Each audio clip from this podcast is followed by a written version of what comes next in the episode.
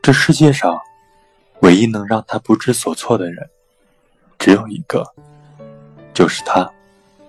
他饶有兴致地看着窗外，鲜红的嘴唇里时不时地吐出两口烟雾，烟圈一缕缕地萦绕着他的脸。他看不清楚他现在的表情，却还是感觉到了他最近又消瘦了。能不能不吸了？他还是忍不住的说出了口。他侧过脸看着他，最终把烟掐灭了。空气里长长的沉默，谁也不知道该说什么，任凭时间从他们的对望中匆匆流去。他看着他清瘦的背影，想起第一次见他的时候也是这样，一个人站在走廊的大窗前，出神地望着外面匆匆的世界。他一个人寂寞的吸着烟。他是出来透气的。公司聚会，到处都是喝酒畅谈，看似热热闹闹、称兄道弟的，却着实应付着累。他以为他是公司其他部门的员工，笑谈道：“请问您是哪个部门的？我在营销部，好像没见过你。”他扭过来，微笑着说：“我是做公关的，在等一个客户。”他就这样和他攀谈起来。得知他在一家上市公司工作，主要负责处理公司公共关系危机。他忍不住心中的好奇，还是问他吸烟的原因。他也不必答，说是在压力大的时候会点上一支。他只是随口一说，他的心口却微微刺痛。一根烟吸完后，他要去处理口腔的烟味儿，他就要了他的号码。你不是来和我分手的吗？他冷笑的问他，仿佛等着他宣告分手一样。相处的一年里，他对他不是不好，可能就是因为太好了。他却不敢深爱他，怕他再次离开，那样无助深陷的日子里，一次就够了。他知道，他的心正在一点点的接受他，可是又在一点点的拒绝他，甚至他觉得他这样在身边挺好的，不近不远，没有伤害。然而他却提了分手。你就没有一点不舍得吗？他自嘲起来，看着他冷淡的表情。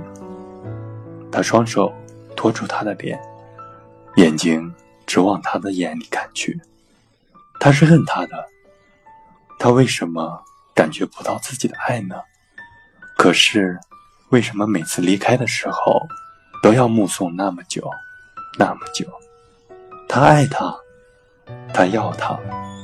他觉得自己了解他，因为他太像过去的他，一个深爱着却又害怕受伤的女人。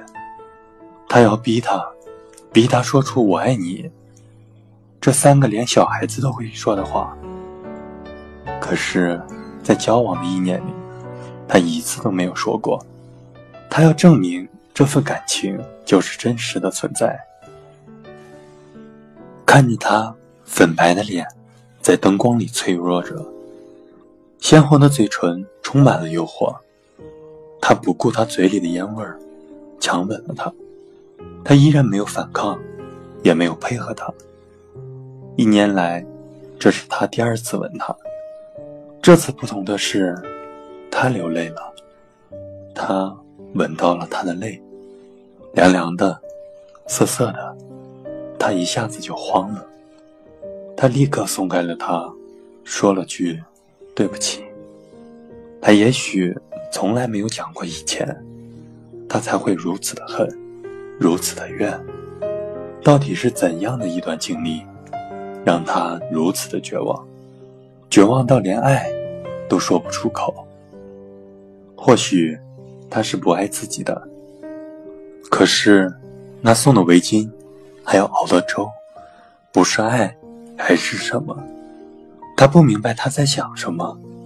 但是看着眼前流泪的他，他还是心疼了。他把他紧紧地搂在怀里，替他擦了眼泪。他就在他的怀里发抖，安静的像一个小猫，丝毫不见职场上那个游刃有余、谈笑风生的女白领。他好像从来没有见过这样不抽烟、不吵闹的他，生病似的，让人怜惜。我给你做晚饭吧，看你都哭成了大花猫。他想逗她笑起来，虽然心里苦苦的，他终究是舍不得她哭的。他一哭，他就乱了。这世界上唯一能让他不知所措的人。只有一个，就是他。别走，他拉着他的衣角，乞求着。在他说分手的时候，他就一万个舍不得。可是，他怕自己给不了他的幸福。一个不敢深爱的人，如何去偿还？一次次的劝说自己放下去，珍惜眼前。可是，又害怕历史重演。现在的他，会不会成为第二个离自己而去的人？已经不记得黑暗的日子有多久，忘记了蓝天，忘记了亲手栽种的茉莉，忘记了日记，忘记了很多很多，只记得每天都是一样的灰色，一样的等。这一晚，他没有走。安静地相拥着彼此，感受着彼此的心跳。外面的世界依旧嘈杂，而他们却紧紧地拥抱着这份踏实的喜悦。他说：“他需要时间，为爱一个承诺。这世界太快，我不想让我的爱太过匆匆，不想路过一个又一个人，只想被一个人牵着说。”陪你到老。说完，他看着他，等着他的回复。他没有回复，而是牵着他的手，紧紧的放在自己的手心里。